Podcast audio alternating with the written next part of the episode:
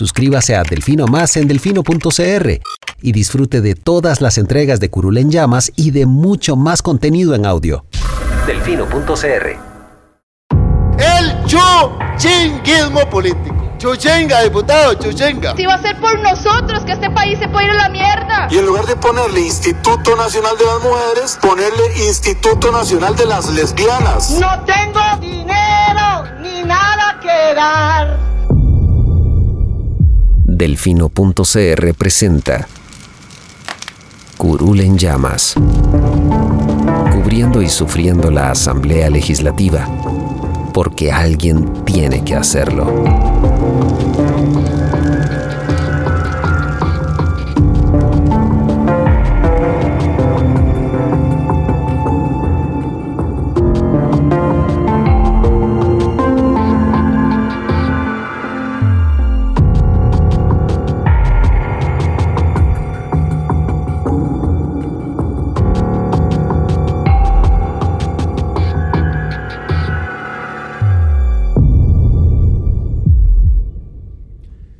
Hola queridos suscriptores de Delfino.cr, bienvenidos a un nuevo programa de Curul en Llamas, el podcast semanal donde les comentamos los temas más relevantes e irrelevantes de la Asamblea Legislativa. Les saluda Luis Madrigal desde el 9 de abril del 2021, como siempre en compañía de... May, espero que todas y todos estén bien.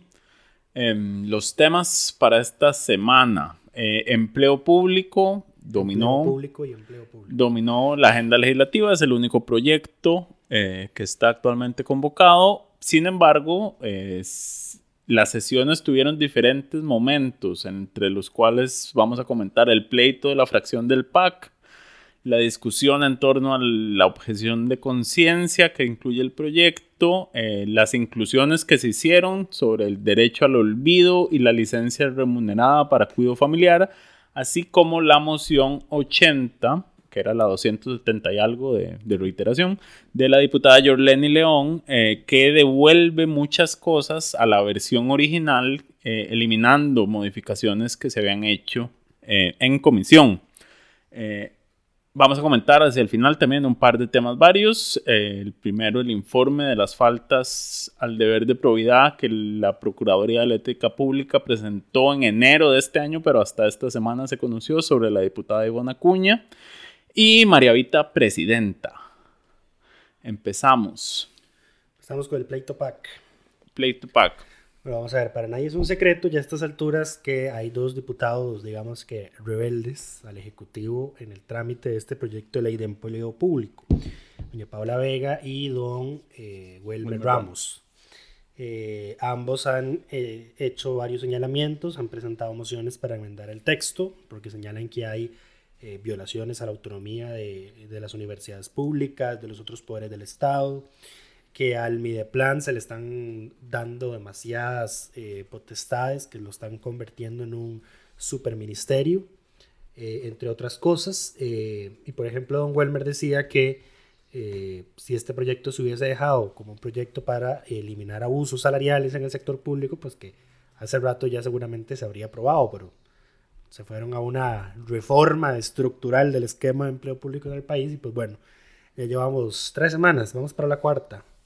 sí. Eh, tres semanas, vamos por la cuarta, de sesiones exclusivas para conocer y tramitar empleo público. Eh, bueno, ¿qué es lo que ocurre? Eh, A ver, el pleito- Que ya los diputados están hartos de tramitar este proyecto. El, el pleito se origina justamente en los temas controversiales de la semana. Objeción de conciencia, derecho al olvido y licencia. No, licencia muy remunerada no, no. No. no fue controversial. De eso vamos- voy a, a dar mi opinión después. Pero bueno, eh, objeción de conciencia. ¿Qué, es lo, ¿Qué es lo que O pasa? sea, digamos que lo que, lo que ya explota el, el conflicto es la moción para que la otra semana también sesionen extraordinariamente. La agenda extraordinaria, exacto. Exacto. Lo, lo cual, por cierto, yo no, no logro entender la lógica de la objeción que hizo Paola. Eh, porque ella decía que ya ha sido demasiado tiempo con esto y que no deberían estar a doble sesión para sacar esto. El tema es que si no están a doble sesión van a durar más y van a ser más semanas con el mismo tema porque el Ejecutivo no va a convocar nada hasta que esto salga. Sí, es que lo que, lo que dice es que hay una obsesión enfermiza con el proyecto de ley de empleo público, pero bueno, ahí es el, el proyecto por lo visto estrella del gobierno para firmar el acuerdo con el Fondo Monetario Internacional y pues no van a, a dejar eh, ningún otro proyecto convocado hasta que, este, hasta que este salga. Sí hay que mencionar que las sesiones extraordinarias de la otra semana van a ser de lunes a miércoles, que van a sesionar a doble jornada. Ya quedan menos de 30 mociones de reiteración y quedan como 140 y pico mociones de revisión. Eh, no, no creo que vayan a terminar el no miércoles. van a terminar el miércoles. Eh, pero la idea que tenían era que ya el jueves vieran algún al- eh, vieran proyectos normales. Entonces supondríamos que si no terminan el miércoles, el gobierno nos convoque una convo- les convoque, porque no dije nos, les, convoque una agenda- Una lista para el jueves. una lista para exclusivamente para el jueves. Sí. Inclusive se habló de, de sesionar extraordinariamente también el jueves a doble jornada para eh, tramitar los proyectos ahí que están pendientes. El tema es que muchos de los proyectos que les interesan a los diputados están en comisión y no están listos para verse en el plenario. Eh, Y las comisiones sesionan en los tiempos que ahorita está usando el plenario. Exactamente, Entonces, porque recordemos, están... nada puede avanzar. No tampoco. están haciendo ahora una sesión a raíz de eventuales problemas de quórum. Hacen dos, una de 9 y 15 de la mañana a 12.30 Ya aprendieron. y otra de 2 de la tarde, adelantaron una hora, hasta las 6 de la tarde. Entonces, el detonante es precisamente esa moción para que la próxima semana también sesionen extraordinariamente. La, el diputado Welmer Ramos, que es uno Fue el de que los se paseó en todo. eh, se paseó en todo. Welmer fue el que se paseó en, eh, se paseó en la fracción, en el proyecto, sí. en, se, pre- se paseó en el Ejecutivo. en el día. Y la, y la oposición aprovechó, porque vamos a ver, todos, todos en la oposición saben que el Wilmer Ramos es un detractor de este proyecto. Y Wilmer Ramos lo que dijo es, este no es un proyecto del gobierno, este es un proyecto de las jefaturas de fracción. Y le llovió. Y o le sea, llovió. ¿cómo, ¿cómo vas a ser tan... Yo, yo creo que lo hizo adrede. Es- mira, yo no le doy tanto crédito. No creo que sea tan brillante como para eh, pensar maquiavélicamente. Eh, la evidencia lo muestra. El problema es que su afirmación es completamente falsa. Sí. eh, y, Y, y- citamos- y y- parafraseamos, la- irrefutable. parafraseamos a- al diputado Roberto Thompson. Eh, ¿quién, ¿De quién es el proyecto? Del Poder Ejecutivo. ¿Quién presentó el proyecto? El Poder Ejecutivo. ¿Quién está impulsando el proyecto? El Poder Ejecutivo. ¿Quién tiene este proyecto como su único proyecto en agenda desde hace dos semanas? Tres. El Poder Ejecutivo. el Poder Ejecutivo. Entonces, ¿cómo vas a salir a decir que es que no? Claro, yo entiendo, la, la decisión, según Welmer, es apartarse del proyecto porque él ya también tiene sus aspiraciones eh, presidenciales y sabe que con las bases del PAC, eh, este proyecto no es para nada bien recibido. Sí, entonces ahí está el problema. John Roberto Thompson le dice que nunca había escuchado tanta desfachatez en el plenario. Lo cual también es una mentira, porque peores cosas hemos Ah, escuchado. sí, ah, totalmente, pero nuevamente. Era pero una exageración. Pero, Roberto también está con sus aspiraciones presidenciales y obviamente tiene que aprovechar cualquier eh, situación para tirarle, para tirarle el gobierno. Y ap- aprovechó muy bien esa, digamos. Eso llevó a que don Víctor Morales, exministro de la presidencia, presidente de la Comisión de Gobierno y Administración, donde se tramitó vocero, este del vocero extraoficial del Ejecutivo en la. Asamblea. eh, pues tuviera que intervenir y decir, "Di, no, este es un proyecto del Ejecutivo, del gobierno, del gobierno del Partido Acción Ciudadana. De y la eso- fracción, y de la, frac- mayoría de la apoyado- fracción. No, ni siquiera dijo por la mayoría, dijo apoyado por la fracción. Ahí, ahí, ahí, ahí di- decidió excluir o meter dentro de la fracción a, a Paola y a Welmer. Eh, y de eso no puede haber ninguna duda, dijo. No se ve en cámara, pero de acuerdo con Paola Vega, después de que Víctor Morales hizo esa intervención, Carlos Ricardo Benavides le aplaudió a don Víctor Morales, lo que no sería nada raro. Pero inmediatamente Paola pide la palabra y dice, este, mm, usted no puede arrogarse el derecho de hablar a nombre del PAC, porque el comité político del PAC, porque las bases del PAC eh, están llamándole la atención al gobierno y a la fracción de que este proyecto de ley así como está no es lo que se prometió en campaña. Y entonces ella sacó la carta de yo fui la que redactó el plan de gobierno de Carlos Alvarado y este no fue el proyecto de ley que nosotros prometimos en campaña. Eh, el pleito cierra con don Enrique Sánchez, que lo que hace es sacar el plan de gobierno de Carlos Alvarado y lee la página, creo que era la 214, una vara así. 123. 123, gracias. eh, que precisamente habla sobre la reforma al empleo público. Y eh, don Enrique, palabras más, palabras menos, lo que dice, fueron centenares de personas las que ayudaron a redactar el plan de gobierno y sería un irrespeto para con ellas que una sola persona se arrogue el haber, haberlo escrito, ¿verdad? En, en honor a la justicia, sí fueron muchas personas las que participaron, pero también fue Paola la que coordinó todo el proceso. Creo que su expresión de fui, yo fui la que lo redacté no, no, no le ayudó a, a- al mensaje que quería transmitir, que es un mensaje real de que ella pues, estuvo a cargo de, eh, de ese proceso, eh, incluyendo a ese otro montón de personas. Em, fuerte pleito en la fracción del PAC. Sí, eh, Di Paola de antemano se, la- se disculpó por llevar ese problema al plenario, porque el PAC no es un partido que generalmente exponga sus eh, pleitos de forma pública, menos en el plenario. Creo que en eso inclusive superan a, a Liberación Nacional, que Liberación Nacional se agarran entre ellos mismos sin ningún problema. Ahora también lo estamos viendo en el PAC, lo vemos en la unidad cada rato. Eh, en fin, eh, ya, ya, ya nos sorprende ese, ese tipo de encontronazos, pero bueno. Por algo fueron la portada, los cuatro diputados del PAC enfrentados, la- fueron nuestra portada de hoy del, del reporte. Ahora sí, por el fondo, ¿qué pasó con el proyecto esta semana? Eh, empecemos por lo más sencillo. Objeción de conciencia se mantiene. Se mantiene Y- porque se rechazó entrar a ver la moción de Paula Vega para eliminarlo del todo. Correcto. Y además, el día de hoy, el presidente, eh, Carlos Alvarado, le confirmó al periodista de Repretel, Oscar Ulloa, eh, que objeción de conciencia está ahí para garantizar los votos necesarios al proyecto.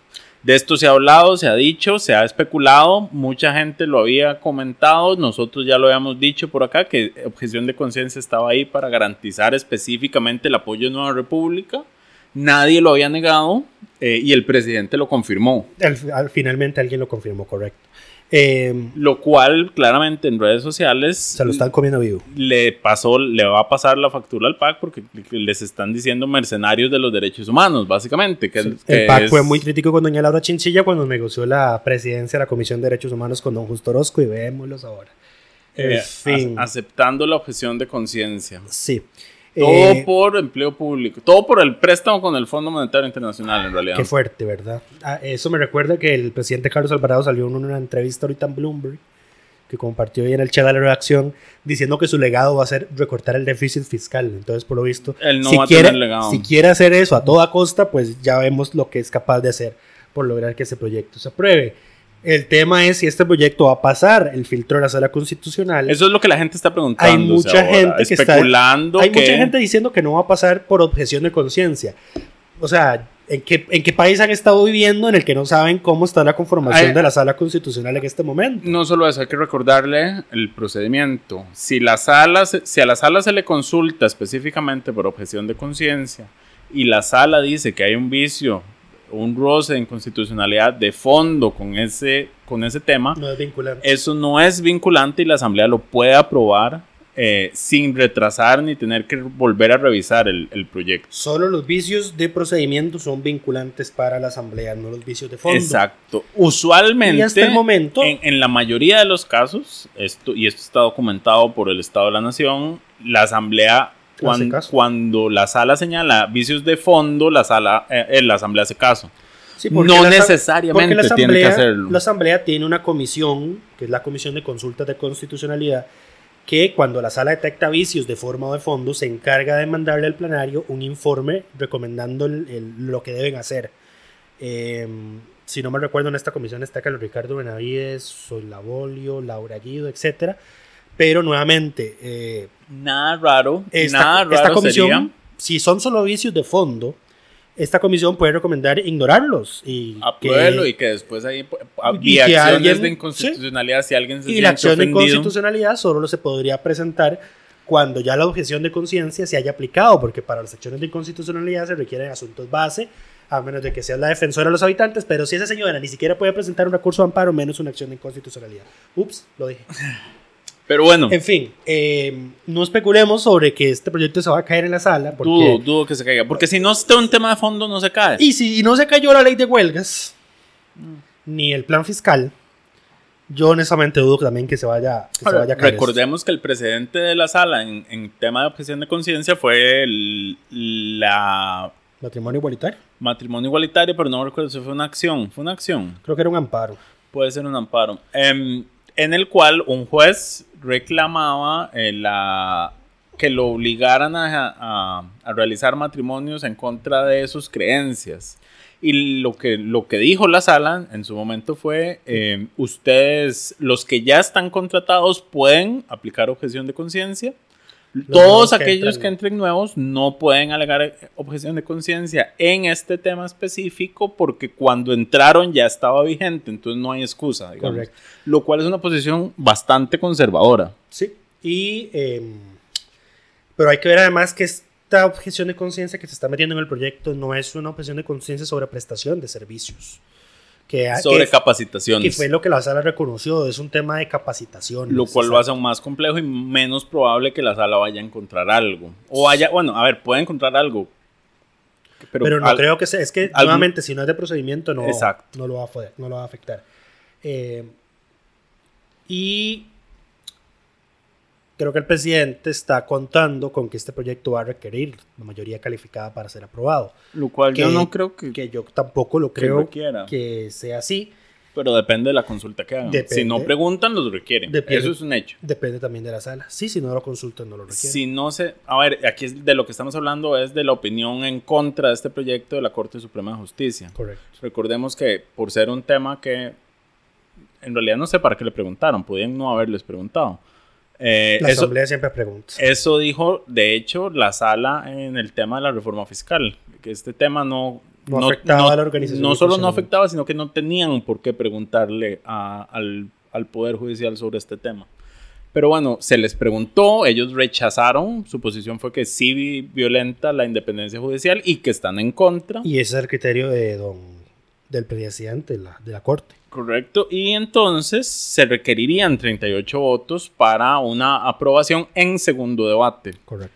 Eh, si en la consulta que se le hace a la sala se le pregunta sobre este tema, la sala entonces definirá si esos 38 votos realmente se requieren o si no se requieren, eh, como pasó justamente con el tema de la, de la reforma fiscal. Sí, a pesar, de que la, a pesar de que la sala explicó con esa sentencia el plan fiscal que era organización y funcionamiento, no quedó todo claro.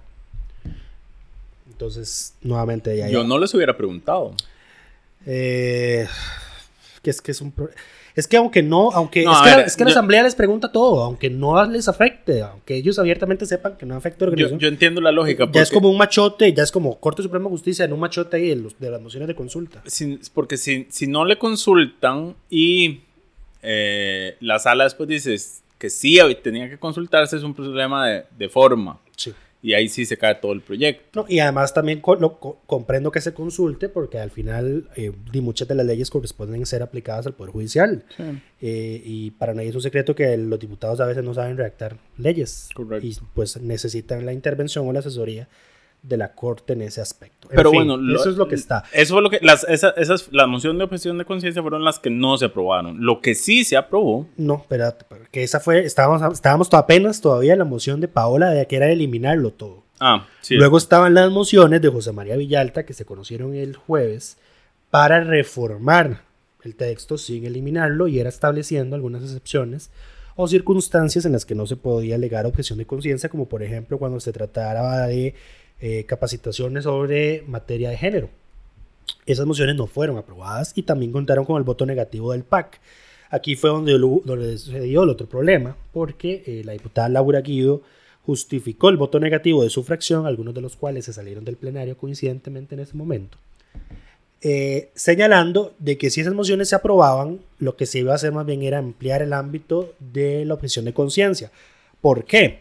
Lo cual. Porque según ellos, eh, al decir se puede alegar objeción de conciencia en, en capacitaciones y procesos de formación, excepto en esta materia, implica que lo puedes aplicar, que sí se puede alegar en todo lo demás en lo que no se exceptúe.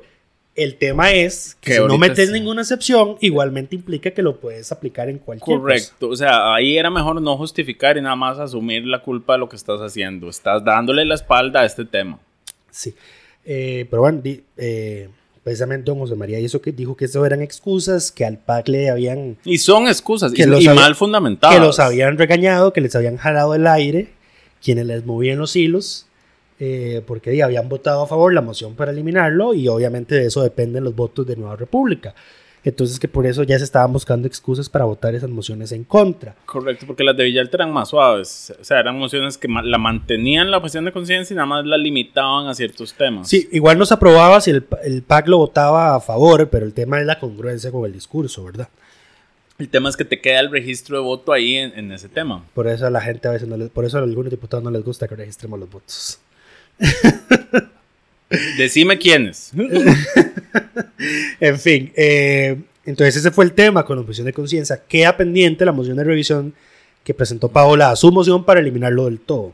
Que habrá que ver si el PAC vuelve a votar a favor o, lo que en o si se vuelven a alinear. O si se vuelven a alinear con el Ejecutivo. Pero bueno. Y ponen en riesgo los votos de Nueva República en caso de que se apruebe la moción. Lo que sí consiguió Paola Vega fueron dos mociones, no sé si eran dos, pero bueno, dos temas de fondo.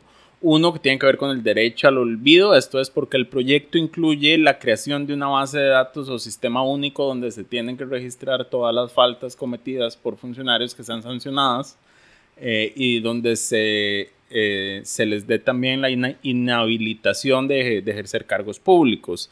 El derecho al olvido lo que, lo, digamos, lo que hace es básicamente que cuando se cumple el plazo de esa prohibición, ese registro se elimine de ahí. Correcto. Eh, la idea es, la idea detrás del derecho al olvido es justamente la posibilidad de que algo no te persiga toda la vida.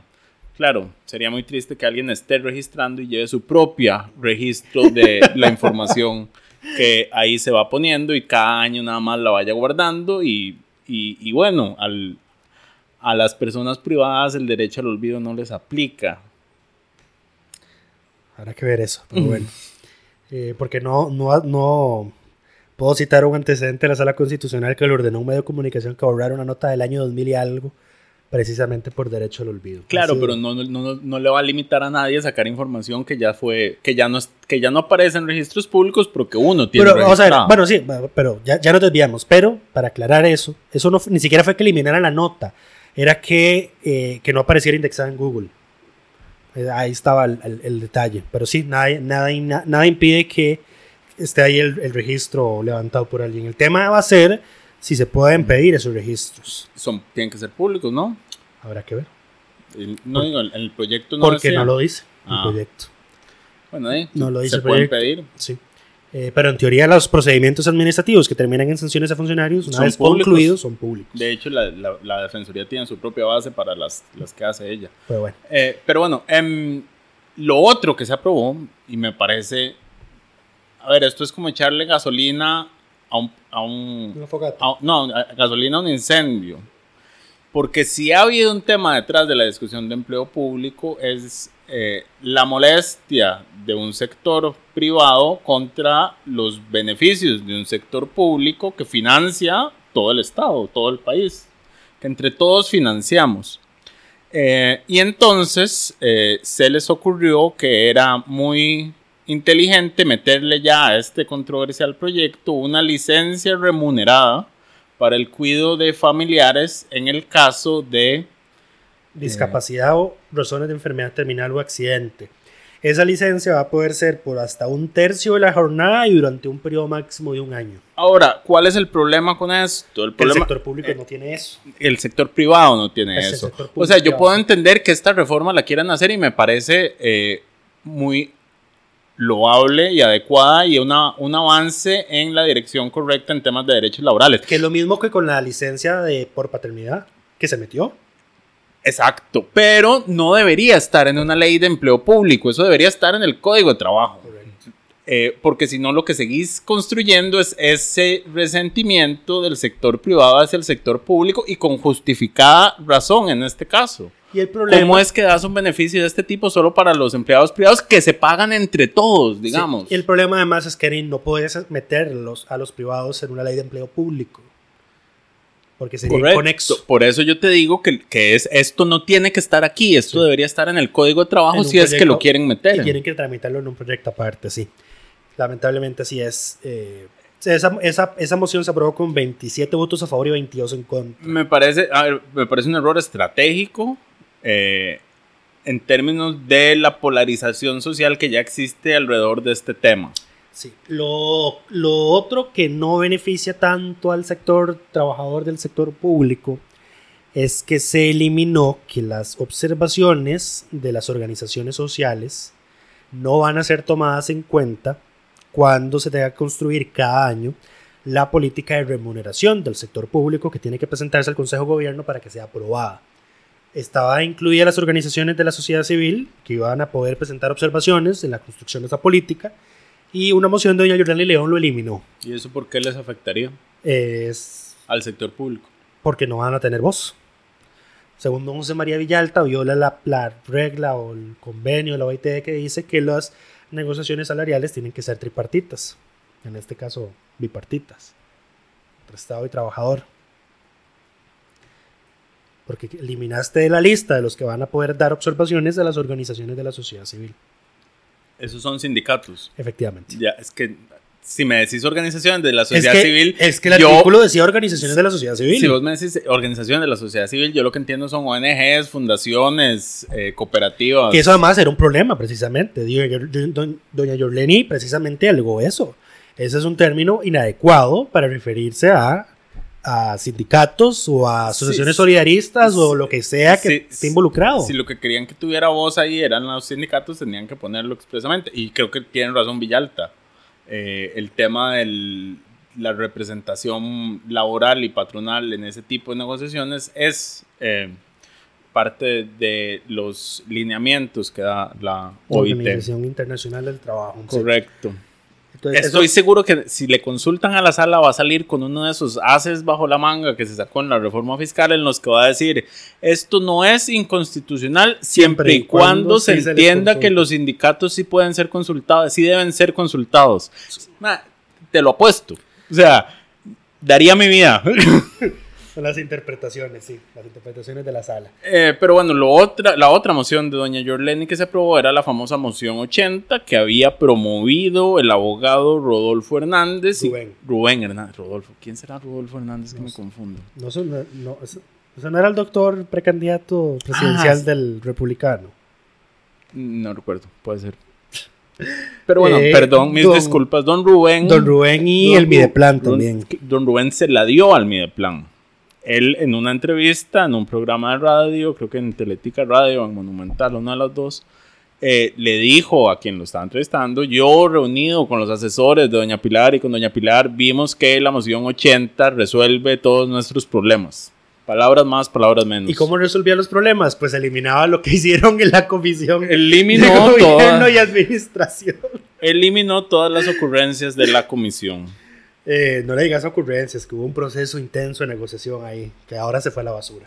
Ocurrencias. Esa moción Palabras más, palabras Esa moción menos. es prácticamente un texto sustitutivo. Eh, sí, para mucha parte del proyecto lo es. Eh, y bueno, ¿qué se eliminó? Ustedes recordarán que se había metido en la en comisión que en el caso de las municipalidades, el capítulo sobre su régimen salarial que está en el código municipal Iba a ser respetado. iba a ser por- respetado por la, nueva ley de empleo público, exactamente. Eso Ese señalamiento se eliminó.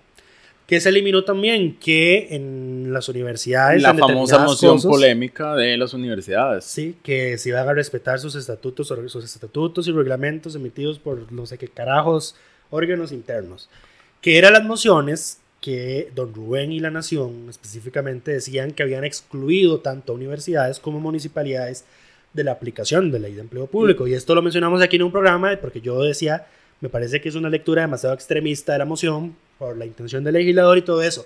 Pero resulta y acontece que salen las universidades ayer a decir, esto es un ataque a la autonomía universi- universitaria, la moción sí era para sacarnos, al final le, le dieron la razón a don Rubén y a la Nación. Estaban por Y estaban fuera. agarrando de tontos a los Estaban diputados. Por eso yo es, por eso, por eso es que la gente no les cree nada La- y la gente presume mala fe. La reacción de las universidades ante esto, el primero en reaccionar fue don Francisco, no tengo la menor idea del apellido, rector de la Universidad Nacional y presidente del CONARE, eh, quien sacó un comunicado a- alegando el, el ataque a la autonomía universitaria, que la estaban desapareciendo con al quitar esas mociones y que les iba a afectar y no sé qué más cosas dijo. Que en todo caso en, la- en el plenario se aprobaron algunas mociones que le dan cierto margen a las universidades. El problema, el problema es lo que dicen que ya no van a poder hacer cuando se aprueba, es cuando como se aprueba esta moción. porque nuevamente terminan de confirmar que su intención era quedar excluidas de la ley de empleo público. Eh, pero bueno. Pero bueno. Eh, em, la moción inclusive contó con el voto afirmativo por Heriberto Abarca, quien eh, ustedes recordarán que ha pasado de estar a favor, en contra, a favor, en contra, a estar nuevamente a favor del proyecto. Dijo que ya el proyecto vale la pena otra vez. Con, con- sí, Pablo Heriberto era la tesis que la moción 80, creo que lo había escuchado en algún momento decirlo, que la moción 80 arreglaba los principales problemas. No, no, en realidad la unidad ha dicho que ninguna moción de reiteración arregla ningún problema. Aquí hay muchas unidades. Lo que pasa, sí, no, lo que pasa es que doña Yorleni, antes de que se aprobara la moción, dejó en actas que en determinados artículos sí debía entenderse que se eliminaban las modificaciones que se habían agregado y en otros artículos no. Entonces, por ejemplo, si se elimina las modificaciones a favor de las municipalidades y las universidades, pero no se eliminan otras modificaciones en las que hay consenso entre partidos que se han ido aprobando en el plenario. Entonces doña Yuleni dijo, sí aplica para este y se aplica para este, pero no aplica para este. Y eso vale. Al final es la comisión de redacción la que va a hacer el texto final y creo que don Eduardo Cruikshank emitió alguna resolución para que eso sea posible. Para que consten actas. Que al final, vamos a ver, a mí no me parece incorrecto del todo. No, porque es la intención dentro del legislador. Del dere- no, este, sí, y es por el, por el derecho de enmienda del diputado. Correcto. Eh, hay, que, hay que entender que las mociones se presentan en una ventana de tiempo y que el texto va cambiando conforme las mociones se ven y se aprueban.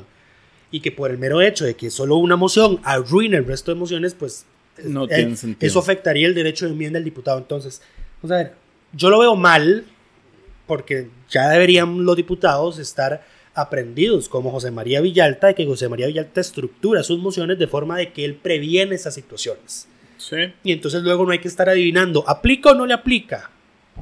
Él lo deja muy claro en su moción. Sí, le, le pone un numeral eh, Sí, es- es más, tentativo. es- no, inclusive lo- yo creo que lo que él hace, si no me recuerdo, es copiar el artículo preciso.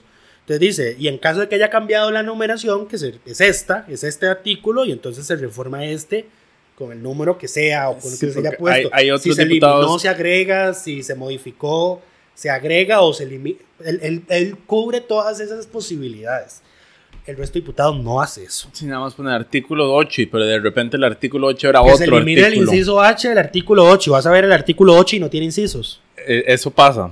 Pero bueno, em, vamos a aprovechar que estamos hablando de las diferentes... Bueno, ah, bueno, lo que iba a decir del PUS, que es que hay muchos PUS, porque está Pablo Heriberto, que, es, que llega a las sesiones y vota y se queja de vez en cuando.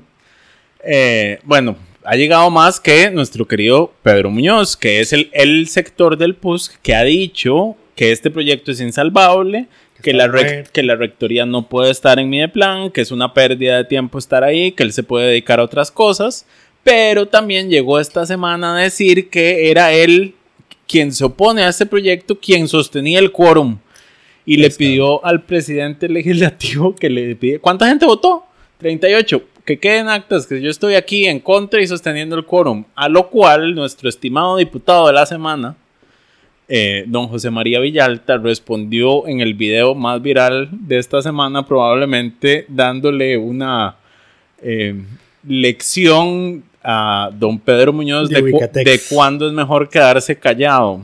Eh, y básicamente dijo em, que le alegraba mucho eh, poder contar con, Con la presencia de Pedro Muñoz en una sesión de plenario, porque eso ya, no, ya era Es una- un gesto que no se ve todos los días y que agradecemos. Exacto. Mientras el plenario completo Estallaba de risa. estallaba de risa y Paola en la esquina inferior del video se veía a carcajadas también y Villalta le mandaba un saludo a, a don Pedro, quien poco tiempo después se volvió a retirar de la sesión con el rabo entre las patas. Y al día siguiente no llegaba a las votaciones tampoco, estaba ausente.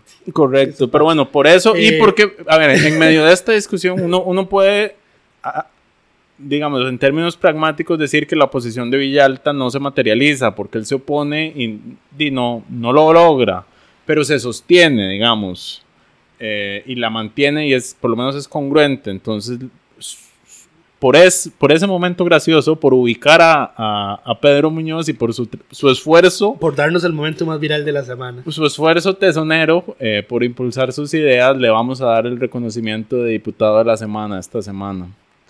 Sí. Pero bueno, pasemos. También mi- mis respetos a la intérprete del ESCO, que, Que no se rió. Que se, se aguantó, se aguantó la risa. Ella hizo, la, ella hizo las señas de que Se estaban riendo, pero ella, ella se mantuvo en calma. Eso fue un ejercicio buenísimo de autocontrol. Ah, pero bueno, em, los dos temas varios que íbamos a comentar. El primero, eh, ustedes recordarán que a Jonathan Prendas recientemente la Procuraduría de la Ética Pública lo señaló en un informe diciendo que había faltado al deber de probidad en un viaje del 2019. Ahora eh, se conoció que en, antes de haber entregado ese informe, la Procuraduría también había entregado uno sobre la diputada Ivona Acuña por su accionar en el directorio legislativo en el 2018, finales del 2018, cuando se dio la separación entre eh, Restauración Nacional y el bloque fabricista independista. ¿Qué fue lo que pasó? Que al momento de separarse los diputados, los siete diputados me parece que eran en ese momento, incluida doña Ivonne, hicieron una serie de peticiones al directorio legislativo que incluían que se mantuviera su cantidad de asesores, que se mantuviera la cantidad de funcionarios administrativos que se les había asignado y otra serie de decisiones eh, que el directorio tenía que eh, decidir. En el directorio vota la presidencia, y la primera y la segunda secretaría.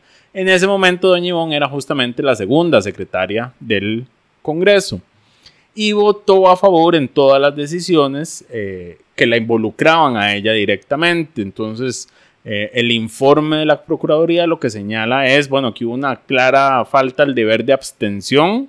Eh, recordó que los diputados son funcionarios públicos y como tales están obligados a cumplir con lo que establece la Ley General de, Administrata- de, de Administración Pública. Conflicto de Eh, interés puro y duro. Eh, eh, exacto. Em, que bueno, que no están exentos, que las, que las acciones y las decisiones que toma un órgano colegiado como el directorio legislativo no están exentos de tener que aplicar los principios de, de abstención, o sea, de no participar de aquellas decisiones que te afectan directamente, te benefician directamente. Y, y bueno, y nos recordó lo que ya sabemos, eh, que lamentablemente la Asamblea no ha aprobado la ley especial o la ley específica para eh, remover eh, las credenciales o sancionar a, a diputadas y diputados cuando comentan faltas al deber de probidad. Sí.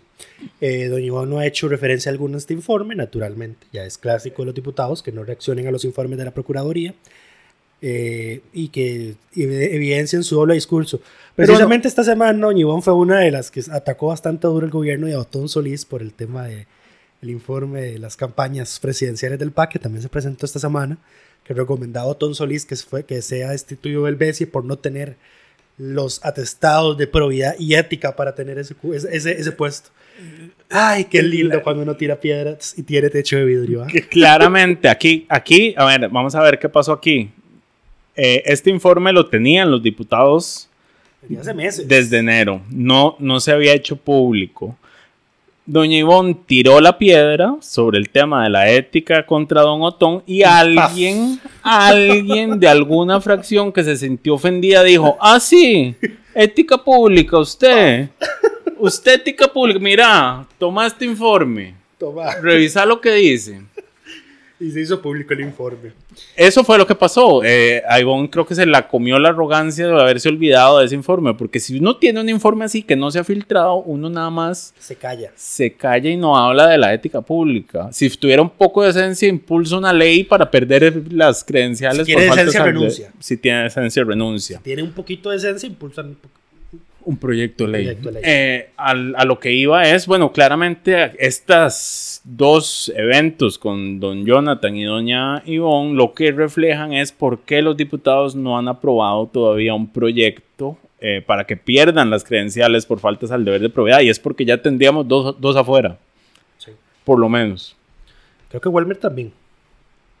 Eh, Welmer fue el puro inicio, ¿te acuerdas? Que no, Carlos, le, Carlos le pidió la renuncia y todo, y no, no renunció. no, no soltó. y ahora son amigos. Bueno, ya no son amigos. Antes se, Fueron se amigos. pelearon, fueron amigos y ahora por empleo público fueron, no son amigos. fueron amigos un periodo y ya, ya ahorita Sí. no. Pero y bueno, hablan- bueno, hablando del PAC, una noticia acá de última hora y es que ya se están moviendo y eso nos va a dar pie para hablar del directorio del primero de mayo, la selección del primero de mayo. El PAC ya tiene nuevo jefe, jefa y subjefe de fracción. Para este último año de, de trabajo. Laura Guido va a ser la nueva jefa de fracción y Mario Castillo, el diputado más longevo del actual periodo, va a ser el subjefe para el cuarto año. Creo que el, el PAC es el que más ha rotado, ¿no? Es- creo que Víctor Morales solo repitió una vez. Digo, pero yo creo que Y- todos, excepto Luis Ramón Carranza, han pasado por algún puesto. Sí, y, Y Welmer. y Paola. Paola no ha tenido puesto tampoco. Mm, Que yo sepa, no. No, sí, no ha sido ni, ni jefa ni subjefa. Dos, son- ellos son 10 y son 8 puestos en 4 años. Perfectamente pudieron rotarse y se- que solo se quedaran dos por fuera. Pero Víctor Morales fue jefe de fracción eh, En dos dos, años consecutivos y luego el, el- creo que el segundo no lo terminó porque se fue a ministro de la presidencia y ya sabemos todo lo que pasó, todo lo que pasó ahí. Pero eh, precisamente por haber repetido, el PAC se había comprometido que la, en la última, en el último año tenía que nombrar una jefa de fracción. Y bueno, ahí está doña Laura Guido. Em, Y hablando de primero de mayo y de representación femenina en puestos de decisión y de poder, la diputada del PUSC afín al gobierno. o bueno, no, no afín, pero la más afín al gobierno, María Vita Monge, eh, anunció que ella quiere ser presidenta y que va a presentar su nombre para ser presidenta De eh, la de la asamblea eh, este primero de mayo.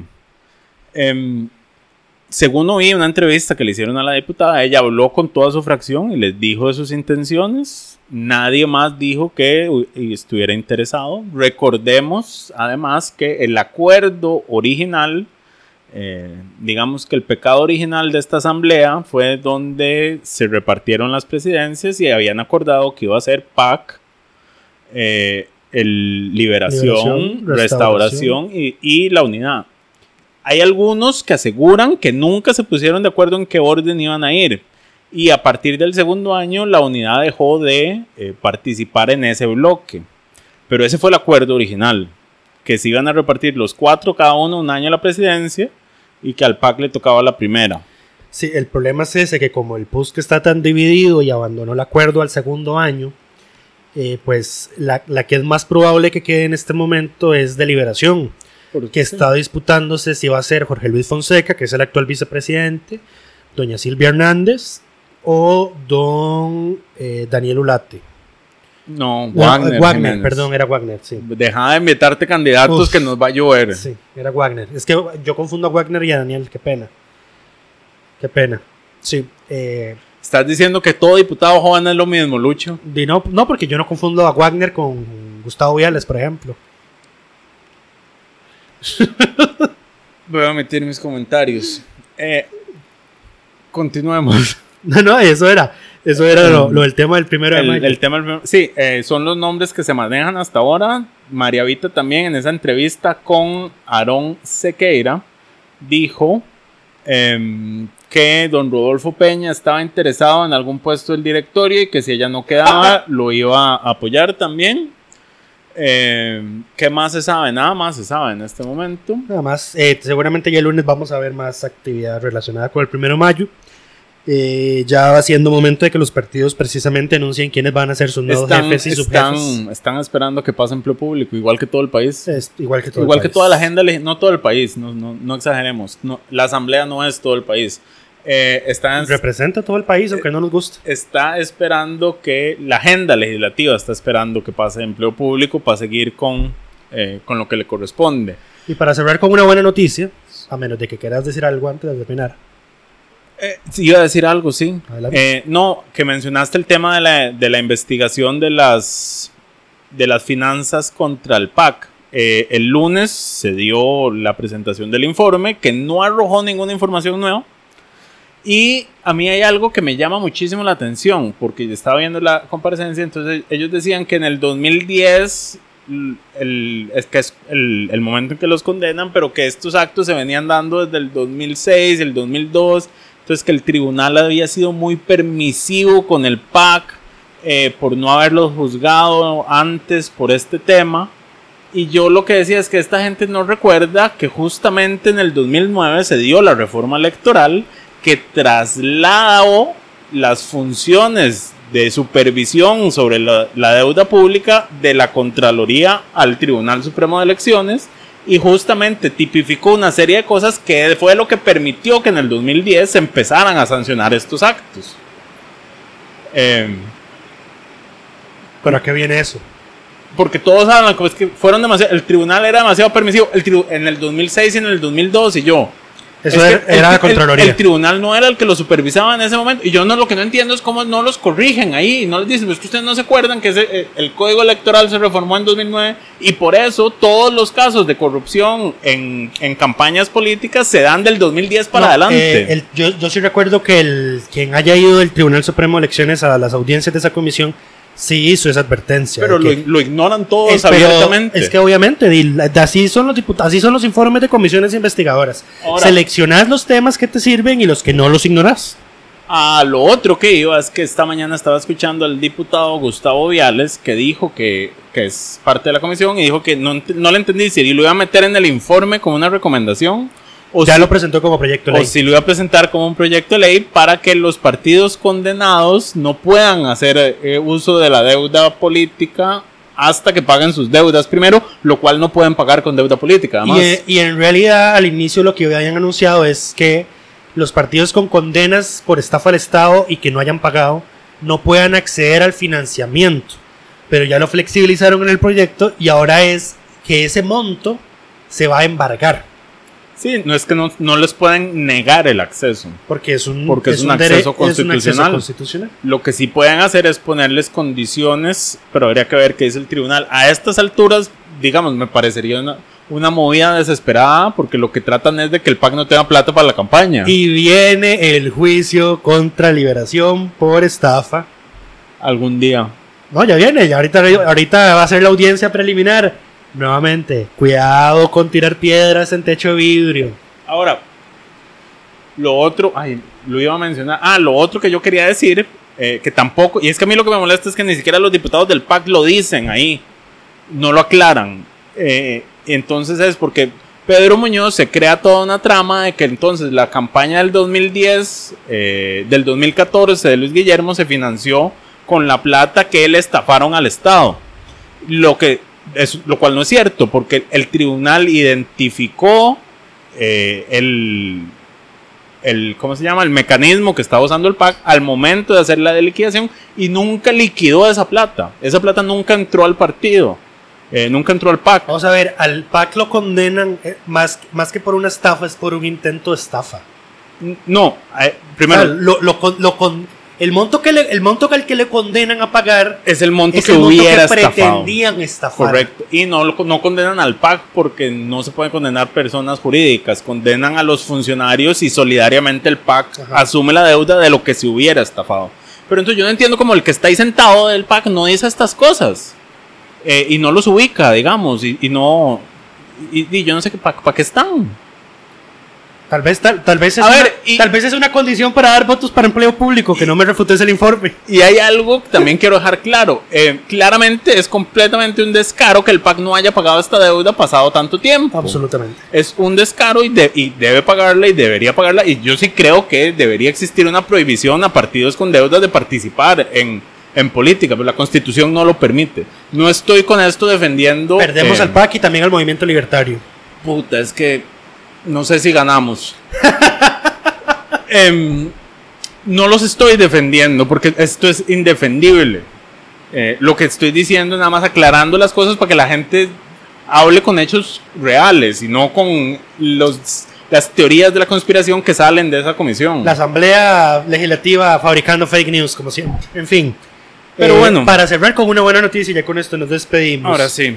La empresa Microsoft, que es la que le provee las licencias de Teams y Office y toda esa carajada al Congreso, le desarrolló a la Asamblea Legislativa una herramienta para que puedan hacer votaciones virtuales en sesiones virtuales de plenario. Y dado que ya estamos entrando a la tercera ola pandémica, donde seguramente mañana vamos a tener mil casos nuevos de COVID-19, es muy probablemente, es muy probable que vuelvan las restricciones, eh, que sigan apareciendo casos en la asamblea eh, y que como ya no va a haber excusa para no poder hacer sesiones virtuales, pues entonces ya vamos a ver sesiones por Teams, con votaciones por Teams y ya veremos cómo evoluciona eso. Es- esperemos que así sea. Eh, Tuvo que llegar Bill Gates a resolverles todo. Gracias al señor por Bill Gates, a pesar de que le, le culpan, lo culpan del COVID. Pero bueno, En fin, gracias por acompañarnos esta semana, después Eh. de ese receso Semana Santa. esperamos que todas y todos estén bien y nos escuchamos la próxima semana.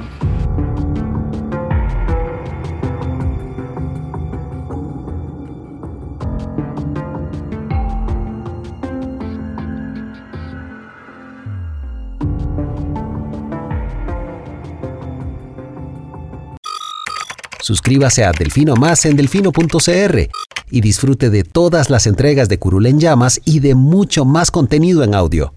Delfino.cr